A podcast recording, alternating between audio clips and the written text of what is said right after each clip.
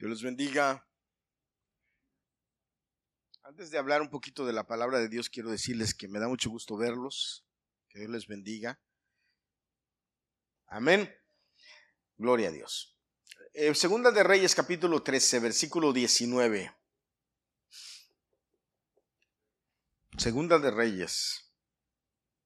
Y de hecho vamos a hablar un poquito acerca del capítulo entero, pero, pero quiero enfocarme en, especialmente en el versículo 19. ¿Cuántos dicen amén? Segunda de Reyes, capítulo 13. El versículo 19 dice así. Entonces el varón de Dios, enojado contra él, le dijo, al dar cinco o seis golpes, hubieras derrotado a Siria hasta no quedar ninguno, pero ahora solo tres veces derrotarás a Siria. Amén. Padre, te pedimos en el nombre del Señor que tu palabra nos hable, que tu palabra, Señor, nos dé hoy Que tu palabra nos hable y nos dé, Señor, indicaciones, nos dé señales, nos dé, Señor, el camino que debemos tomar para poder, Señor, dar fruto. Que esta palabra se siembre en nuestro corazón, en nuestra mente y que dé el fruto que, por el cual fue enviado. Para que, Señor, no sea una palabra cualquiera, sino que sea tu palabra la que dé fruto y que tu palabra la que, Señor, tiene el sentido de ser enviada a nuestras vidas y nuestras mentes y nuestros corazones. Te lo pido en el nombre de Jesucristo. Amén, Padre. Te bendecimos, Padre. Aleluya. Hay varias cosas en este pasaje, que es el pasaje, capítulo 13 de Eliseo, de, de, de, Segunda de Reyes, perdón.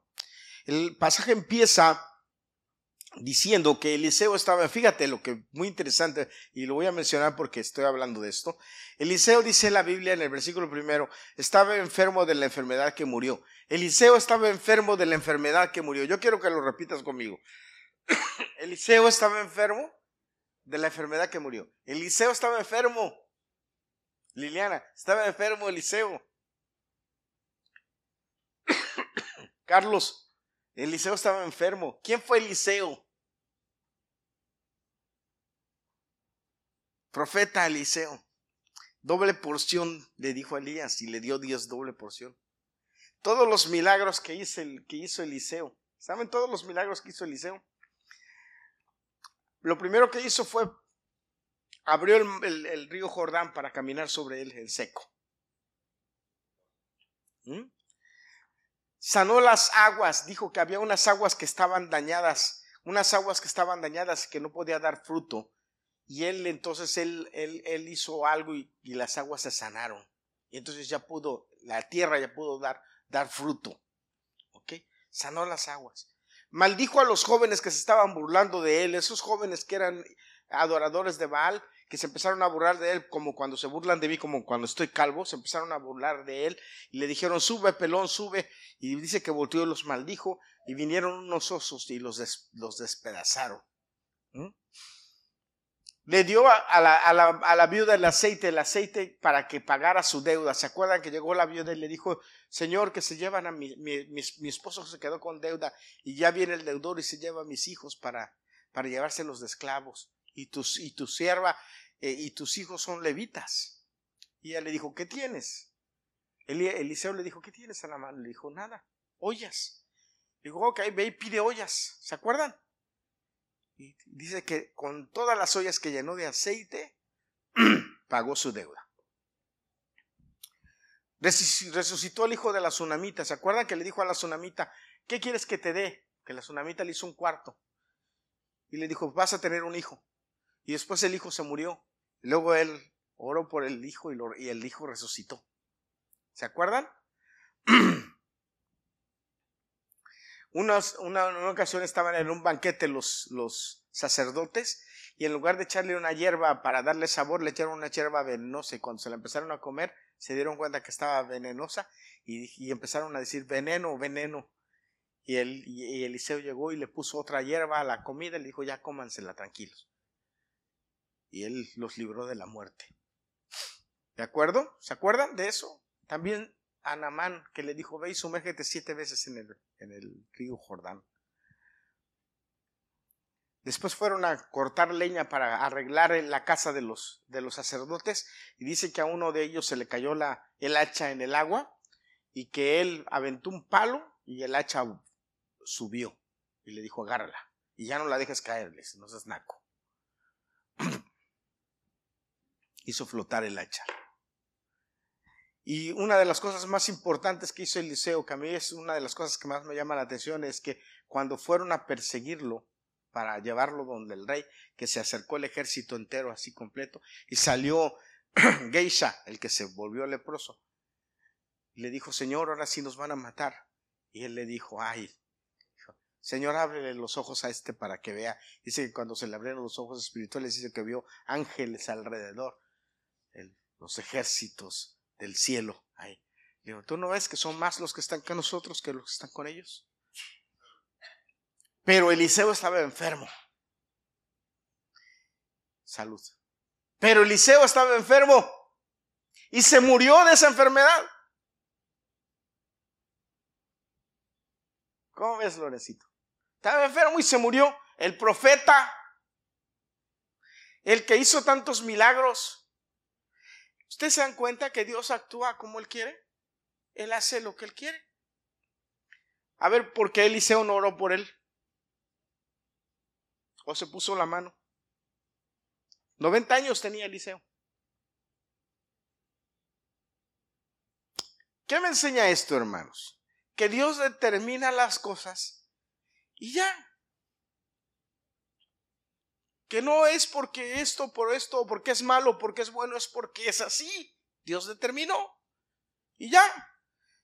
¿Quién sabe si a lo mejor Eliseo eh, durante toda su vida le gustó comer carne? y comió mucha carne y esa carne ah, de viejo ya su cuerpo no le daba y le provocó alguna enfermedad y eso lo mató. Eso fue lo que lo que lo llevó a que el día que estaba determinado que muriera, muriera, pero muriera de eso. Porque hay muchos en la Biblia en donde dicen que murió lleno de vida. ¿Verdad? Hay pasajes en la Biblia donde dice, y fulano murió lleno de vida. O sea, no tenía nada. Mi hermana Tania murió llena de vida, no tenía nada, no le dolía nada a la vieja esa, se murió. Pero otros mueren diferente.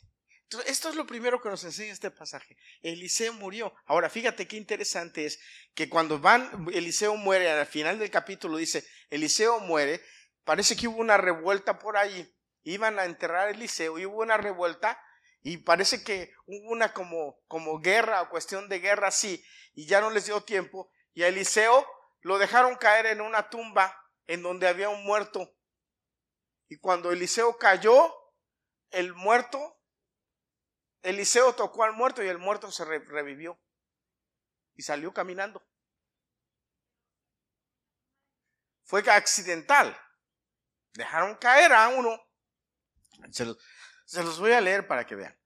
Entrando el año, vinieron bandadas armadas de moabitas a la tierra, y aconteció que al sepultar unos a un hombre, súbitamente vieron una bandada armada y arrojaron el cadáver en el sepulcro de Eliseo. o sea, por, por el problema que hubo, aventaron el muerto y Eliseo estaba ahí, y cuando el muerto tocó a Eliseo, el muerto revivió. ¿Me, explico, hermanos? O sea, a un muerto Eliseo revivió uno. Qué interesante esto. Pero él murió. Él se murió. Ahora, hay, un, hay una parte aquí en esta última eh, parte que es la que yo quiero hablar. A ver.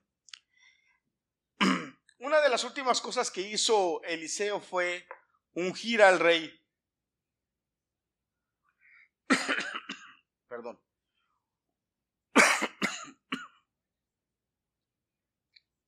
Una de las últimas cosas que hizo eh, Eliseo fue, que Dios le mandó, fue ungir al rey. Joás como rey. Ah, ¿Se acuerdan? Dios le dijo a, a, a Elías, ve y haz esto y esto y esto, y Elías mandó a Eliseo ve, tú vas a hacer, tú vas a ir para allá.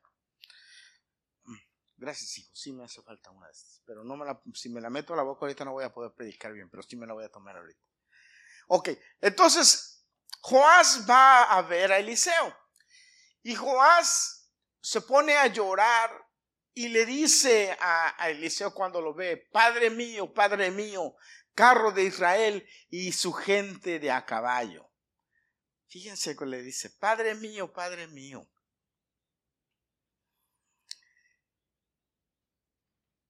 Carro de Israel y su gente de a caballo. Ahora, esta frase la usó Eliseo 45 años atrás con Elías, cuando Elías se lo estaba llevando el ángel, cuando estaba siendo elevado. Esta misma frase la dijo el Eliseo se la dijo a Elías. Esta misma frase que el, rey le estaba diciendo ahora a Eliseo. Ahora, ¿por qué le estaba diciendo esta frase? ¿Qué quería decir? Es, eres tú la razón de la victoria del pueblo de Israel. Te estás yendo, siendo que tú eres el que, el que nos hace, garantiza la victoria. ¿Por qué? Porque el Espíritu de Dios estaba con estos profetas. Ellos por medio del Espíritu de Dios hacían milagros y hacían conquistas. De hecho, le había dicho a este hombre que iba a tener conquistas anteriormente. Pero en esta ocasión, hermanos, en esta ocasión es muy importante que cuando, cuando el profeta le dice esto, cuando el rey le dice esto al profeta, perdón, eh, entonces Eliseo hace su última declaración profética. Y esto es muy importante porque yo quiero que tú pongas atención sobre esto. Hace su última declaración, declaración profética y le dice al rey Joás, a ver, ya viejo, e, Eliseo tenía aproximadamente 90 años. Viejo, imagínense 90 años. Y va y le dice al rey, agarra tu arco y tu flecha. Ah, perdona, agarra tu arco y tu, y tu aljaba. Entonces el rey agarra su arco y su aljaba y le dice, ok, ahora tensa una, una, una flecha. Y, la, la, tensa, entonces él va, Eliseo, y le agarra las manos junto con él y tensan, los dos al mismo tiempo tensan la flecha. Y le dice, tírala hacia el oriente. Y la tira la flecha hacia donde está Siria. Y le dice, ok, le dice, Siria, tú vas a conquistarlos, tú vas a derrotarlos, tú vas a acabar con ellos. Y esa es la profecía que le da. Porque esa era la preocupación del rey. La preocupación del rey es que en esos tiempos, si usted lee la Biblia, en esos tiempos, los sirios eran los que asolaban a los judíos. Los sirios eran los que entraban y salían y los tenían, los traían mal. Pero entonces le dice Eliseo, no te preocupes, porque esa es la preocupación del rey.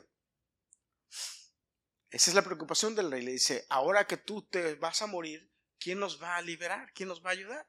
Y le dijo, no te preocupes, tú vas a, conquistarlo, tú vas a acabar con él. Pero entonces después de que le, dice que lance la, eh, la, la, flecha hacia arriba, porque le dice, lanza hacia arriba lo más lejos que puedas, y lo tensó, por eso le dice, ténsalo, lo tensa, y la lanza.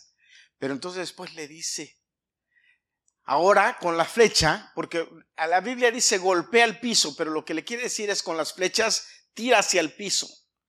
Tira hacia el piso. Dice, ahora con las flechas tira hacia el piso, le dijo el profeta. Pero eso fue lo único que le dijo. Con las flechas tira hacia el piso.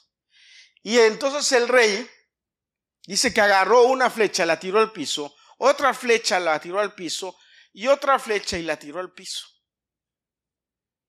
Y paró volteó con él a ver qué le decía y dice la, la Biblia en este pasaje que el profeta se enojó. Hay cosas que a veces a nosotros nos parecen como que raras y dicen, ¿por qué? Ok, ¿por qué el profeta se enojó? Y le dijo, ¿por qué paraste? Si no hubieras parado, dijo, hubieras acabado con los sirios de tal forma que nunca hubieran vuelto a levantarse. Pero porque nada más tiraste tres flechas, tres veces los vas a derrotar, no más. Tres veces los vas a derrotar, no más. Y eso sucedió. Eso sucedió. Ahora, aquí la cuestión es, ¿por qué el profeta esperaba que él hiciera más? Ahora, la aljaba, hermanos, miren, eso es algo que, que nosotros debemos saber, si no lo sabe, lo debe saber. La aljaba tiene capacidad para tener seis flechas. Las aljabas de los, de los que tiraban era para que tuvieran, le cabían seis flechas nada más. Por eso era importante que los flecheros fueran diestros con las flechas, porque son seis las que tienen, no más. La aljaba está hecha para tener seis flechas y así se hacía por, porque era la forma cómoda de que ellos lo podían cargar y que es de esa forma a ellos no les pesaba y ya sabían. Usualmente las revólveres usualmente, qué coincidencia, pero usualmente los revólveres, los antiguos, los revólveres de esos de círculo, tienen seis balas. Y yo no sé si ustedes se acuerdan de los pistoleros. Le decían, ya no tienes balas. Y ¡pac! Ya de verdad, ya no tenían balas, porque los contaban. Porque un, un, un pistolero sabio contaba las balas. También los arqueros contaban sus flechas, sabían cuántas flechas tenía. Entonces, cuando él le dijo, tira, el profeta estaba esperando que él tirara las seis flechas, las cinco flechas que le quedaban, perdón, cinco. Por eso le hubiera dicho, si hubieras tirado cinco o más, hubieras derrotado a Siria, que eso era lo que esperaba. Aquí la cuestión es, ¿por qué se detuvo? ¿Por qué se detuvo? Y yo le he titulado a mi sermón en esta noche es, no te detengas. No te detengas. ¿Sabes, hermano? El plan de Dios para nosotros es bendecirnos. Dios siempre ha querido bendecirnos. Y hay muchos pasajes en la Biblia en donde Dios le dice a las personas, te voy a bendecir pero la bendición depende de lo que tú hagas. Llegó con el ciego y le dijo, ¿qué quieres que haga? ¿Se acuerdan? El hombre le gritaba, Jesús, hijo de David, ten misericordia de mí. Jesús, hijo de David, ten misericordia. Era un ciego. Y gritándole a Jesús, ahora Jesús no sabía qué era lo que quería. ¿Sí o no? Sí. Pero va Jesús y el que le dice, ¿qué quieres que te haga? Señores, que me des la vista. No asumir que Dios sabe lo que queremos. Tenemos que decirle a Dios qué queremos. Pero ¿sabes cómo se le dice a Dios lo que quieres? Con tus hechos, no con tu boca. Con tus hechos un diestro guerrero, le dicen, tírala. ¿Y qué hubiera hecho? Pa, pa, pa, pa, pa. Ya no tengo más, ¿ahora qué hago? Ya no tengo más, ¿ahora qué hago? Porque esa es la cuestión aquí. Ya no tengo más, ya agoté lo que tengo. Esa es la clave.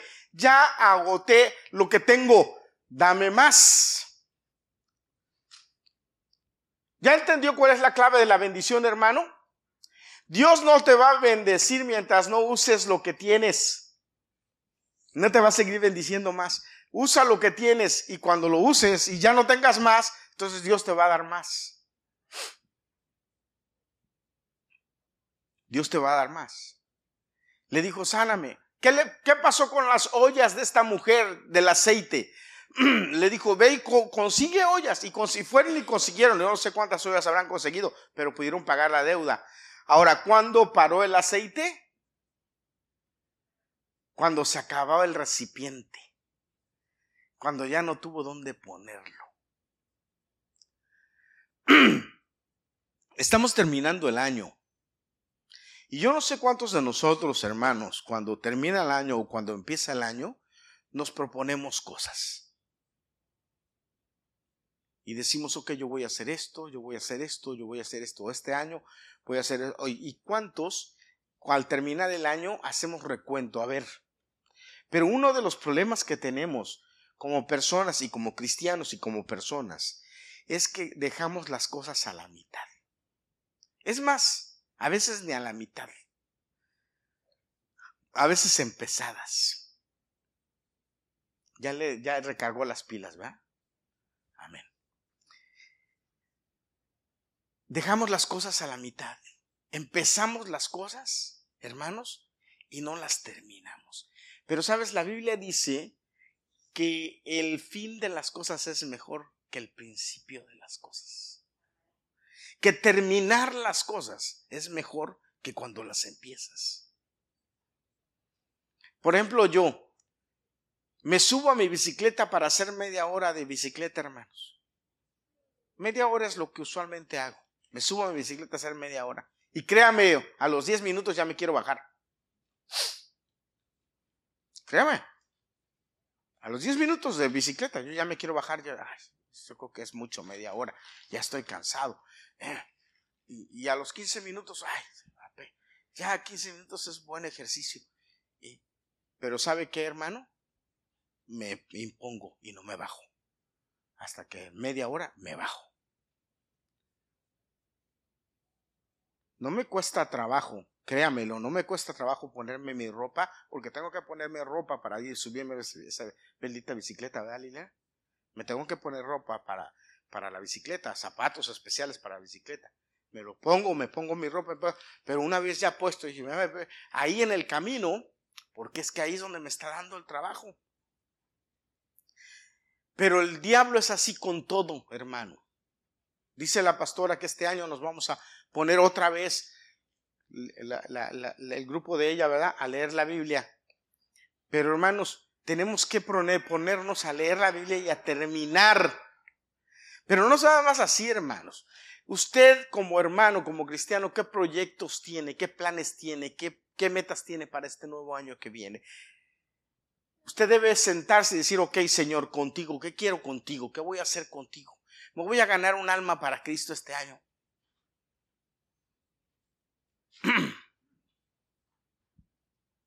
voy a hacer esto o voy a hacer algo, no sé, que le ponga al Señor. Me dio mucho gusto que la semana pasada llegó Almita y me dio su, es de alma, ¿verdad? El pacto. Me dio su pacto Almita. Ahí lo tengo, por cierto, voy a traer los pactos eh, de los que tengo en la casa, de los que me dieron. Pero me llegó Almita y me dio su pacto. Y dijo, ah, bueno, hermano, haga algo, y, pero que termínelo el año que viene. Estamos terminando el año, estamos en diciembre, ya este es el primer sábado de diciembre. Este año que viene, hermano, usted propóngase delante de Dios esto. Voy a hacer esto, hermano. Señor, voy a leer la Biblia todas las semanas. no voy a faltar a la iglesia. Voy a, a aprender a hacer algo. Voy a, estudiar tu palabra. Voy a orar más, voy a, tener un devocional de tanto tiempo. Hermano, algo, ¿qué va a hacer este año? ¿Por qué? Pero hágalo. Porque proponérselo es fácil. El detalle es terminar. Porque al final es donde está la bendición. Porque al final es donde Dios te va a bendecir. Al final es donde Dios te va a, va a cumplir con lo que tú te propusiste. ¿Por qué? Yo me, pregunté todas, todos estos días mientras estuve preparando este sermón, ¿por qué el, rey se detuvo? ¿Por qué el rey se detuvo? ¿Por qué no tiró todas las flechas para completar la victoria completa? Ahora, mi primera respuesta fue, ok, por falta de instrucción, no le dijo el profeta específicamente, tira todas las flechas. Sencillamente él, le dijo, la traducción que hay aquí es golpea a la tierra. Pero lo que le dijo es tira las flechas a la tierra. Si usted lee el pasaje, si usted lee el pasaje y no tiene el contexto, contexto, va a pensar que le dijo golpea la tierra y que él con la mano la golpeó. No, le dijo golpea las, le estaba hablando de las flechas, le golpea la tierra con las, o sea, porque la primera flecha fue al aire, al cielo. Pero las siguientes eran al piso. Tíralas al piso. Y entonces eh, el rey agarró, pa, una, dos y tres y paró. Y, yo cuando estuve en todos estos, estos días, yo dije, ¿por qué? ¿Cuál fue? Falta, la primera razón es, ¿habrá sido falta de instrucción? Como yo le digo a veces a mi esposa, ¿es que no me dijiste? Y me contesta ella, sentido común. Hermano, hay cosas que debemos hacerlas porque tenemos que hacerlas. Qué bueno que dijo amén, hermano. Lo voy a decir otra vez. Hay cosas que tenemos que hacerlas porque tenemos que hacerlas.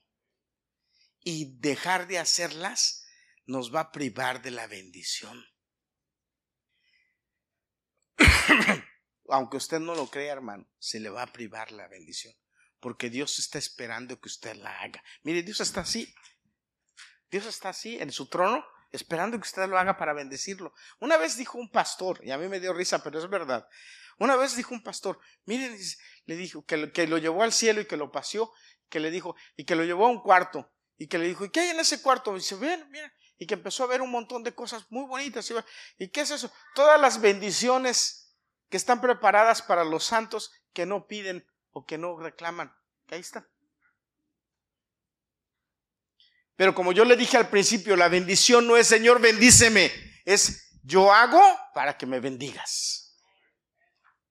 Así es como trabaja, hermano. Es no es Señor, yo oro y hoy Señor, estoy orando, bendíceme, bendíceme, Señor, bendice. No, es yo hago y Dios me bendice.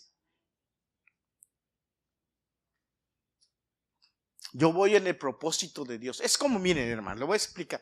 Es como la Biblia habla, por ejemplo, bueno, perdón, voy a hablar de esto, pero perdón. Voy a pedir perdón, pero voy a hablar de esto. Es como la ofrenda, hermanos, la ofrenda. La Biblia dice, dad y te darán. Pero fíjate cómo dice te darán. Medida buena, apretada, remecida y rebosando, dará en vuestro regazo. O sea, dice que si tú das, lo que te van a devolver es una medida.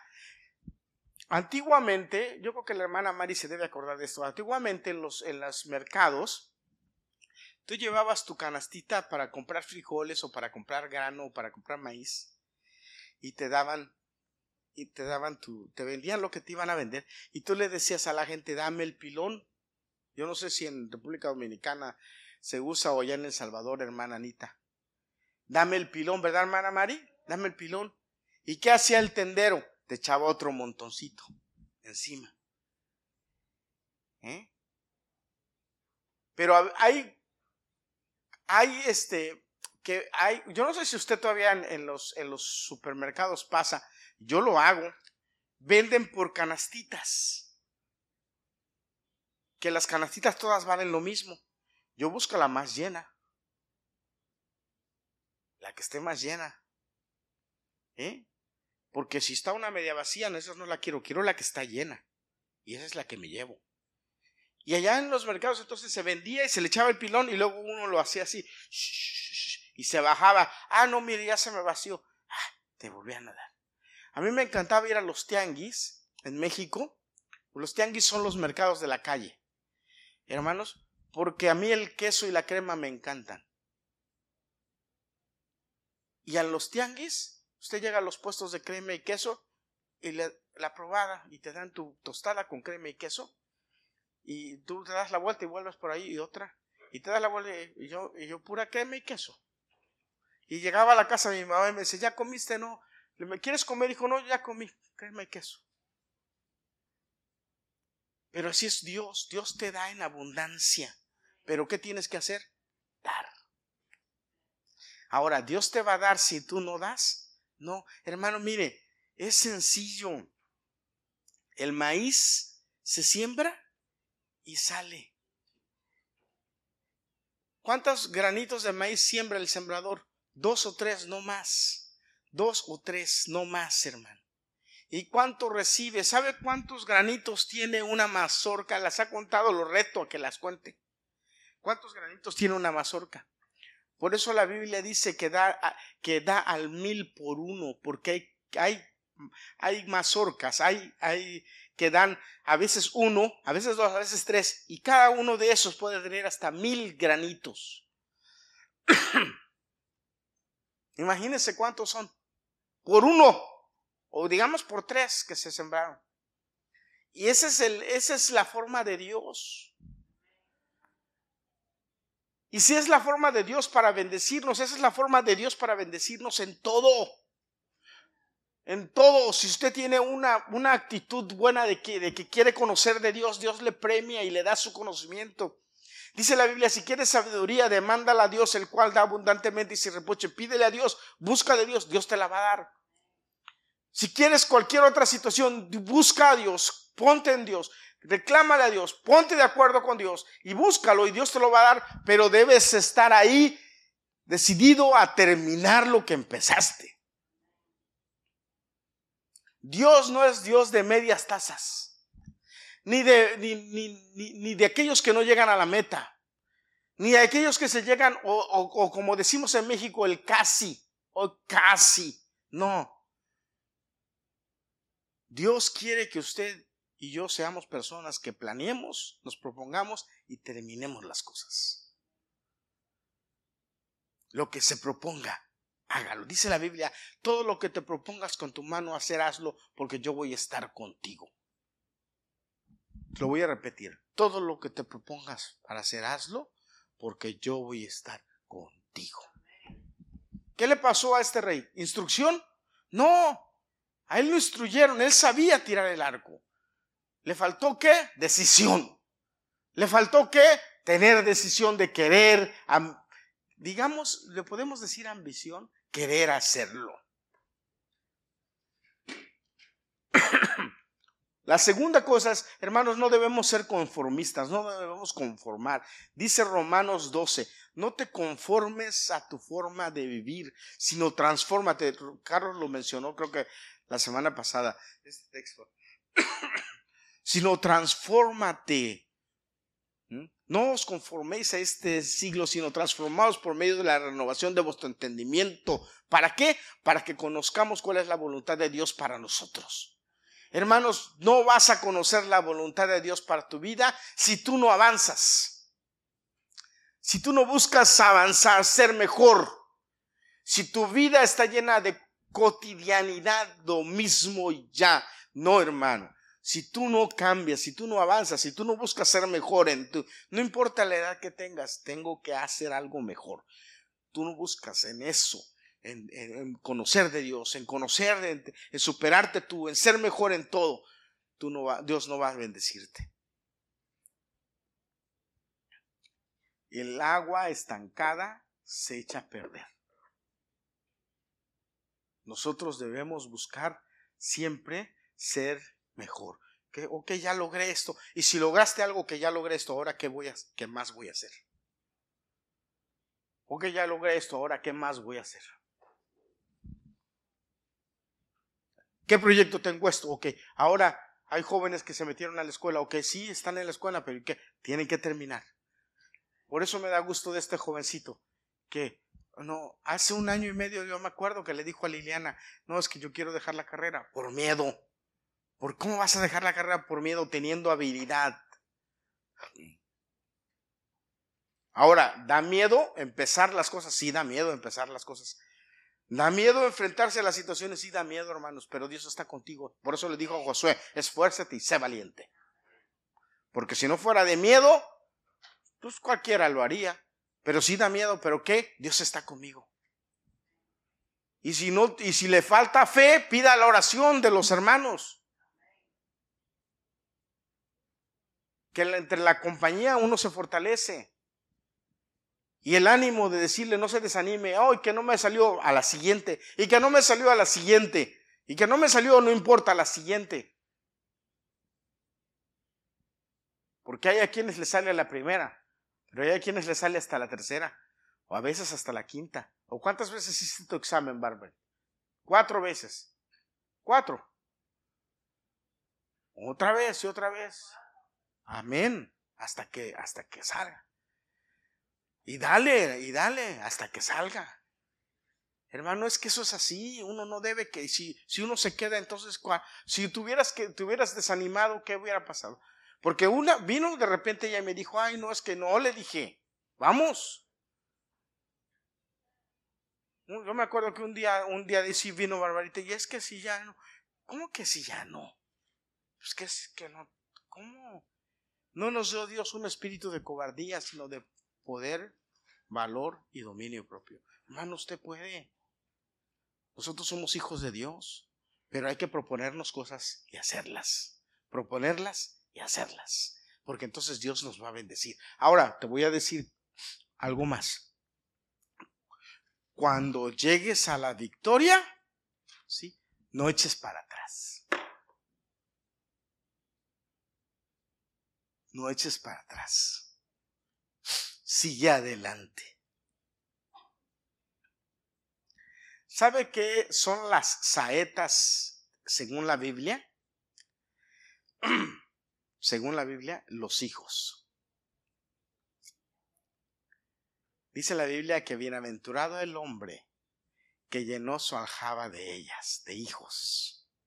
No será avergonzado cuando esté en la ciudad. Los hijos. Ahora, ¿por qué pone Dios a los hijos como saetas? Papás. ¿Cuántos papás hay aquí? Levante la mano. ¿Por qué pone a Dios a los hijos como saetas?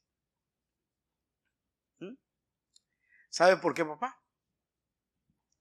¿Sabe por qué, padre? Porque usted es el que tiene que agarrarlos, ¿sí? Usted es el que tiene que lanzarlos. Usted, tiene que, usted es el que tiene que tensar el, arco y sujetar el arco, pero ponerlo ahí al hijo y decirle, ahora tienes que despuntar, tienes que arrancar, tienes que salir, tienes que lograr darle al objetivo.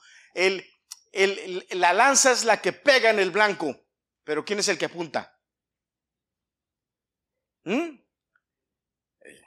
El papá. Por aquí es donde debe caminar, hijo.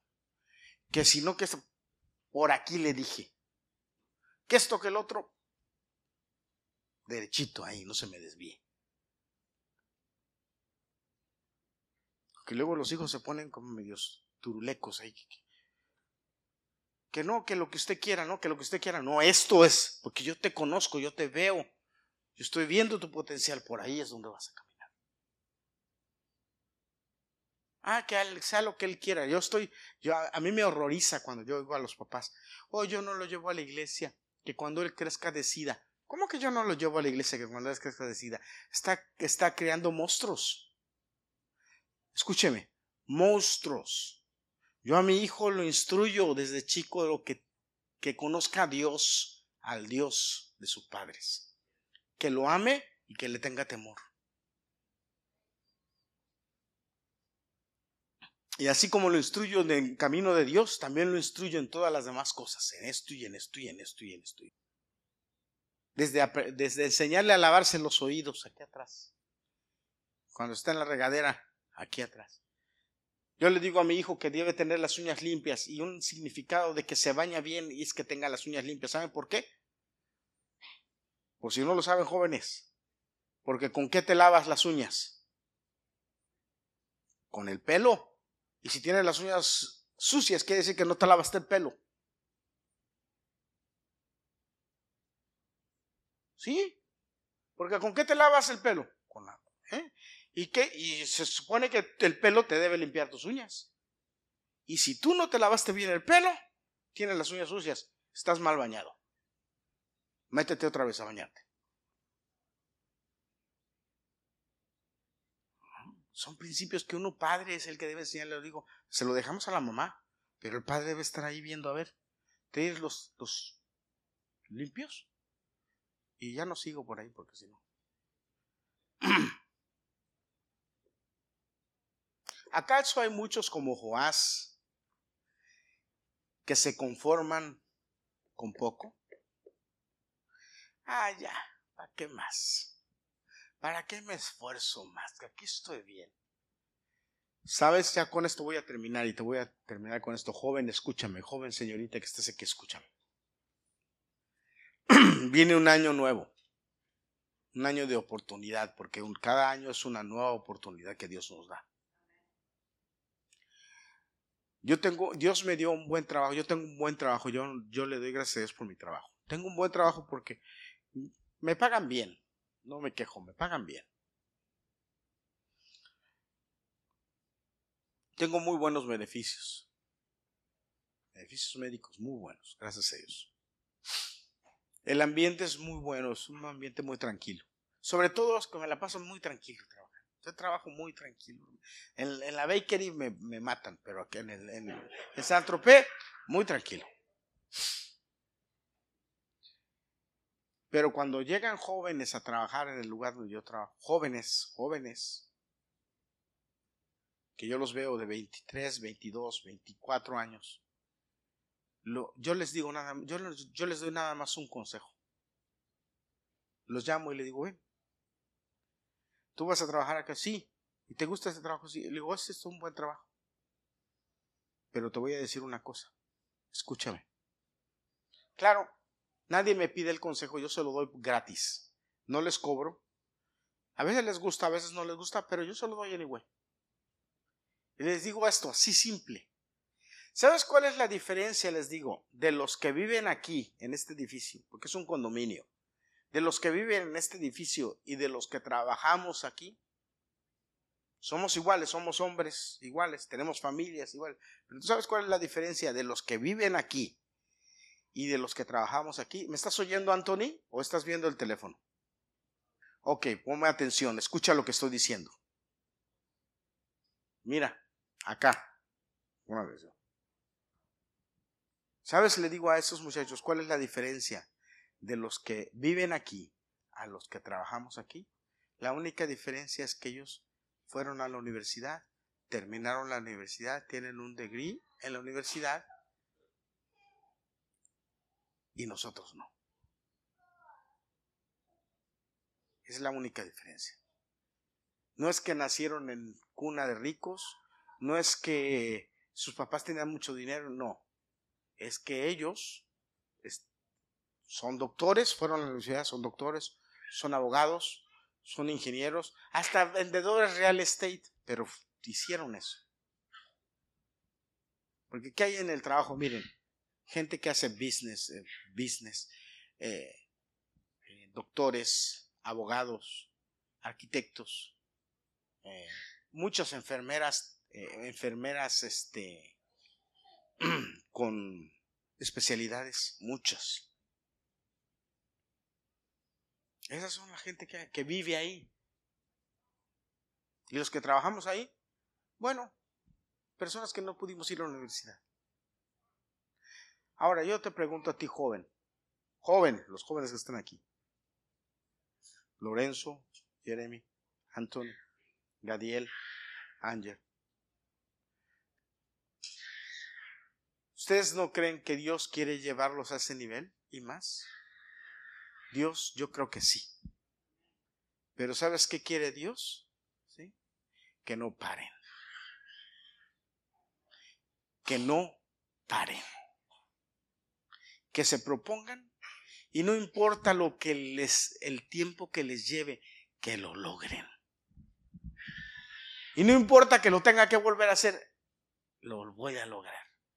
A mí me llama mucho la atención lo que pasó con el, con el astronauta mexicano. Yo no sé si ustedes han oído la historia del astronauta mexicano. El un astronauta mexicano, él dice que aplicó para la NASA.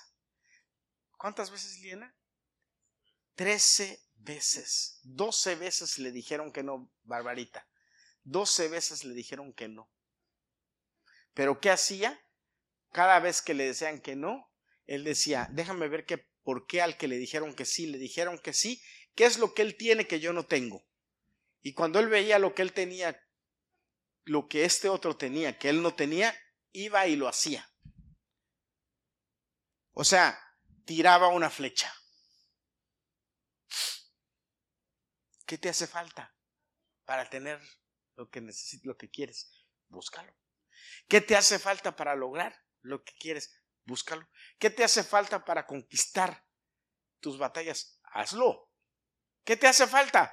Hermano, no lo, vas a lograr en el teléfono. No lo vas a lograr sentado, durmiendo. Ah, ¿Sabes qué dice la Biblia acerca de los que duermen? Para, deja de dormir, deja de retosar, de dar vueltas en la cama diciendo después voy a hacerlo. Así dice la Biblia, léelo. Levántate. Perezoso. Mira la hormiga, dice. Me sorprendió algo que leí de las hormigas. Yo me quedé así, dije, fascinante. Las hormigas, ustedes saben que juntan semillas en el verano, ¿verdad? Ustedes las ven en el verano alborotadas a las hormigas, juntando semillas, porque ahorita en el invierno están escondidas.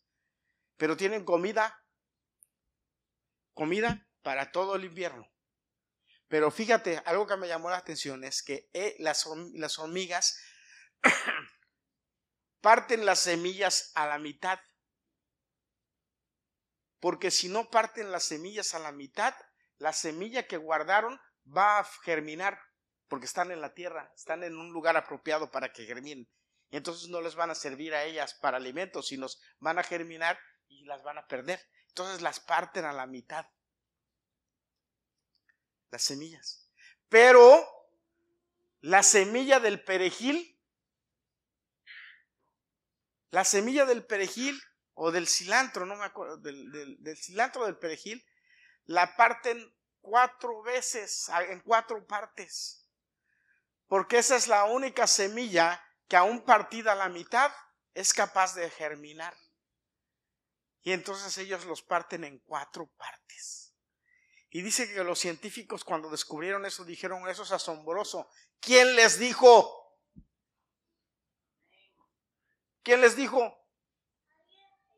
Dios. Por eso es que la Biblia dice, mira la hormiga perezoso, mira sus caminos y sé sabio. Y hermanos, miren, las hormigas no se, no se, no se desvían, ahí van caminito, todas van en el caminito. Y dice que no tienen quien las mande, ni quien las azote, ni que solitas. Y usted que tiene un alto conocimiento, ¿por qué no? tire sus flechas. Hermano, hermana, tire sus flechas. No tenga miedo. Tire sus flechas. Y si por alguna razón falló, levántela y tírala otra vez. Y sigamos adelante. Este año que viene pongámonos metas, pongámonos proyectos y vayamos adelante. Por lo pronto ya tenemos el de la hermana, el de la pastora que nos va a poner a leer la Biblia a todos. Vamos a leer la Biblia a todos, otra vez. ¿Cuántos han leído la Biblia todos, de Génesis a Apocalipsis? Amén. Vamos a leerla otra vez, que buena falta que nos hace. ¿Cuántos dicen amén? Amén, otra vez. Póngase de pie para recibir bendición, hermano. ¿Ok? No es bueno vivir de arrancones. ¿Saben los arrancones? Los carros esos que... Los carros, ¿ustedes saben los arrancones? Los carros esos que... Pero corren así y se detienen allá adelante, porque para eso son, para, para arrancones. Hermano, la vida no es de arrancones. La vida es un maratón. Hay que llevarla suave, pero hay que terminar. Amén. Termine sus proyectos, no importa. Levanta sus manos para recibir bendición. Voy a tratar de, de cantarla sin problema. Ya me está doliendo la garganta.